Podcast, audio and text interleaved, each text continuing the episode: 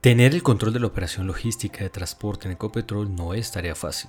Tomar decisiones oportunas y certeras que permitan tener los mejores indicadores de cumplimiento en este aspecto es fundamental para garantizar el desarrollo adecuado de toda la operación.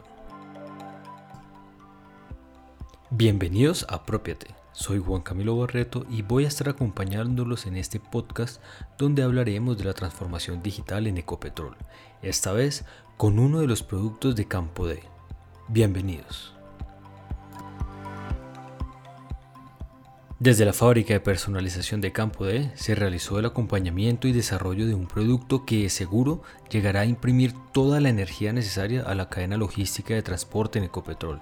Y les hablo de Torre de Control, un producto con el que continuaremos avanzando en nuestro desarrollo empresarial y así aportar al crecimiento de nuestro país.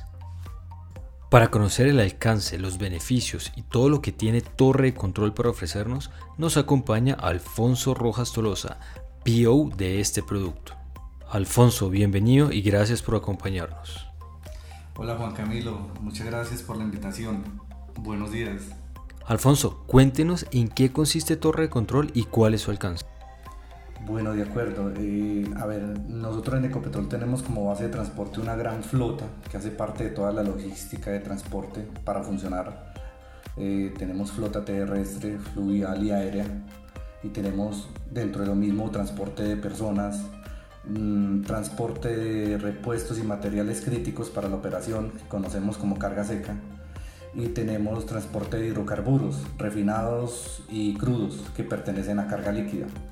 Entonces, mm, por lo anterior toma gran relevancia el control de los mismos, por eso Torre de Control nace para hacer seguimiento a estas flotas en tiempo real y poder controlar su operación y generar con ello análisis de comportamientos para mejorar el proceso día a día y pues otros parámetros adicionales que, que permite Torre de Control.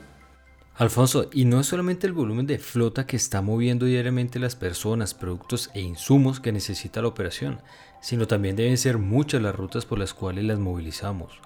Cuéntenos un poco sobre los beneficios que traerá Torre de Control a este proceso logístico de transporte. Bueno, claro que sí. Pues imagínense despachar cientos de vehículos a una ruta para llevar una carga de gasolina, de diésel u otro refinado, para dar un ejemplo. Eh, anteriormente solo conocíamos el momento de su salida y el momento de, su llegada por quien lo recibe pero hoy tenemos el control del vehículo, minuto a minuto, segundo a segundo. Eso quiere decir que podemos ver su, su, ubicación y comportamientos en tiempo real, muy similar a como lo hace la aplicación Waze, Google Maps y otras aplicaciones del mercado. Y eso nos va a permitir tener un mejor control y generar acciones que nos anticipen a la materialización de ciertos hechos con el objetivo de mejorar el proceso. Sin duda, un proyecto que aportará gran valor a la cadena logística de transporte en Ecopetrol.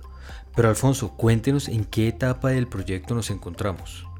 Pues se han surtido dos fases de desarrollo ya a hoy que han buscado mejorar la experiencia de usuario, donde hemos incorporado pues, más funcionalidades que han dado respuesta básicamente a las necesidades reales del proceso, hoy reales de la operación, que al final eh, nos van a permitir tener un mejor control y una óptima toma de decisiones.